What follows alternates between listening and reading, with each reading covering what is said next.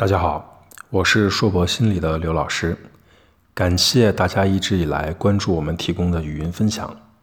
我今天想分享的主题是搬家的故事，希望大家喜欢，也希望通过我的语故事与分享，在这个大无所成的日子里面，给大家带来一些温暖的触动。我搬过很多次家，自从十八岁上大学后。好像搬家成为了一个经常会出现的事情。从爸爸家搬到学校宿舍，从学校宿舍搬到学校附近的城中村，再从城中村又搬回到大学宿舍。搬家好像对我而言是成长的一部分。如果你在西安这座城市上过学，那么著名的八里村瓦胡同村一定是耳熟能详的。那里好像就有着我们的青春。零九年到一二年，应该是我从十八岁到二十四八岁这十年来最为艰难的几年了。好像现在想起来，很多不愉快的回忆都是那个时候形成的。太小时候的，可能因为都过去了，感受也不是那么的深刻。记得一零年回到内地过年的时候，借住在姨妈家，虽然只是过年一段很短的时间里。毕竟觉得还是给别人带来了不便。很快的，开学后就回到学校了。暑假的时候又借住在妈妈家，每天听到的除了争吵，还是争吵。为了避免和家人发生不愉快，我选择去图书馆。毕竟图书馆里有热水和空调，相对而言还是能舒适一些的。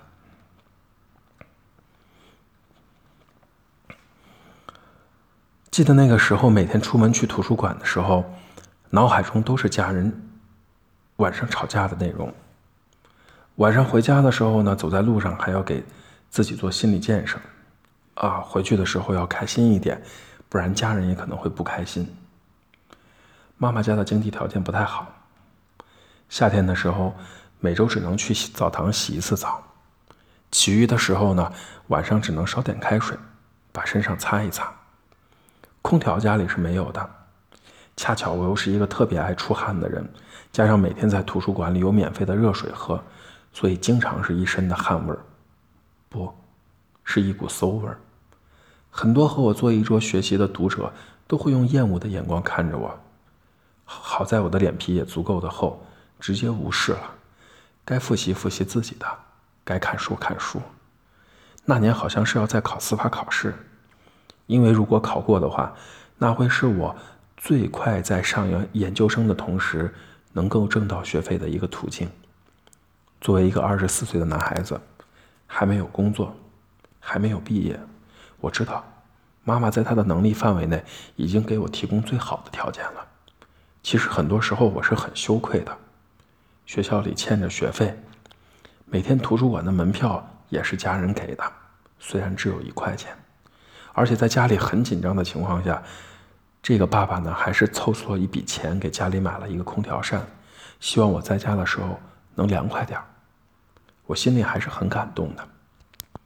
妈妈是一个很要强的人，心气儿很高。生活的拮据呢，让她的性格发生了很多的变化，看问题也非常的偏激。我一直很小心的和她相处。那段时间恰好是夏天。天气非常的炎热，而我却爱上了下雨，因为我觉得夏天下雨是老天对穷人的奖励，因为可以不那么热。每到下雨的时候，我就在想，真好，今天晚上睡觉终于不会被热醒了。九月份考完试，我开始的积极找兼职工作，终于接到了人生中的第一个长期咨询，挣到了几千块钱。这个咨询呢，最终也成为了我的毕业论文，也坚定了我做咨询师的决心。本想着总算有个好的开始了，可是生活就像心电图一样，有高有低。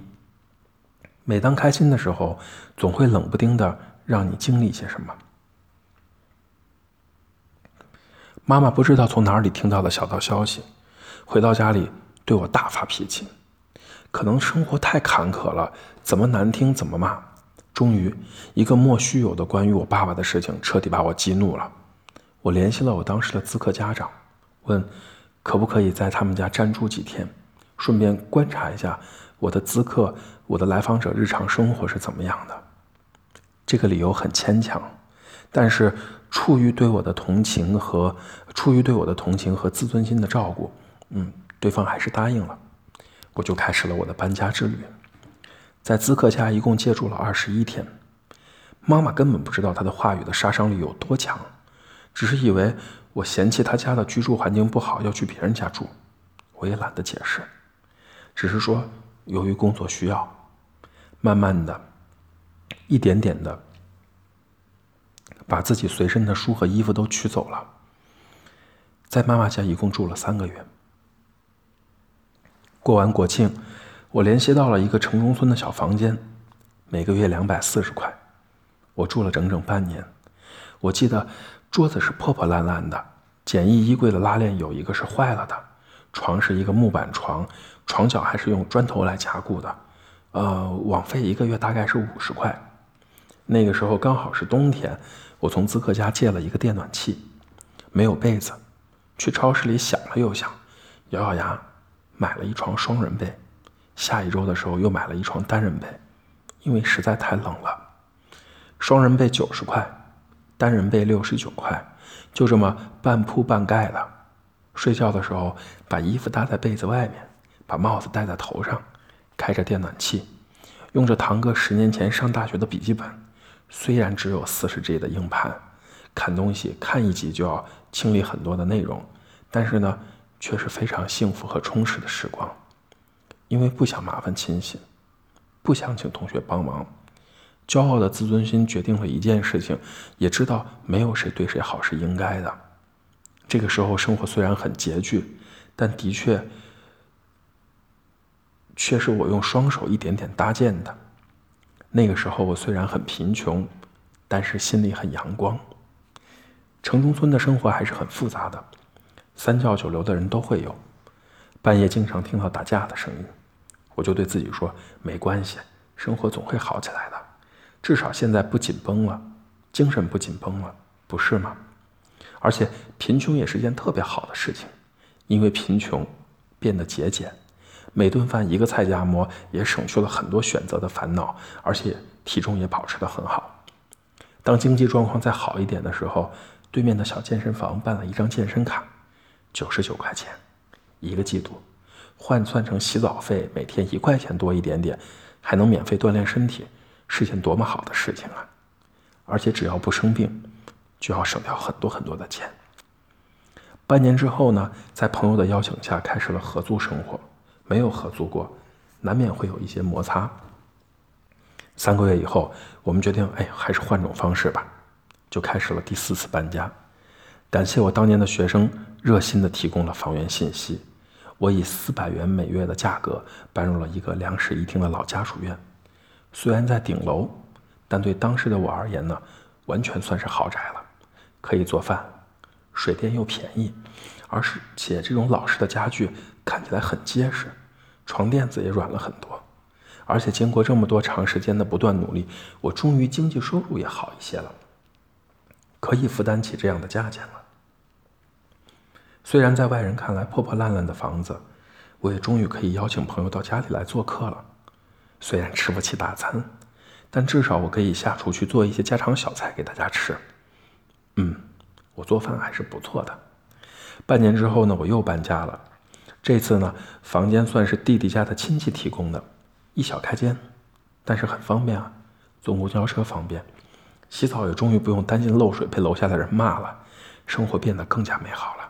还有买的小洗衣机和小冰箱，好像。每一次微小的变化都让我觉得特别的幸福，知足是件特别美好的事情。房间里的阳光总算是可以照进来了，学生上课也比之前方便了一些。慢慢的，咨询变得多起来了。不能让别人进门一咨询，一进来就除了沙发就看到我的床，好像不太尊重别人，而且生活气息太强，会让别人觉得也不太专业，就有了这一次的搬家。花光了一年的积蓄，用来付半年的房子房租，从网上和宜家买了床、沙发、书架、衣柜，其实全部的家当超加起来也不超过五千块钱，却完全是简单大方的样子了。第一次有了二十四小时的热水系统和电梯，觉得自己何德何能，可以住在这么好的房子里面。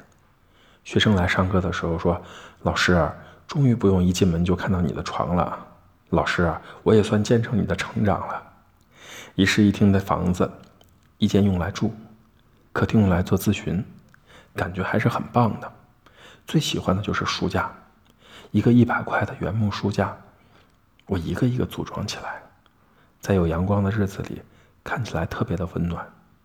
这个小房子是一个让我非常快乐的地方。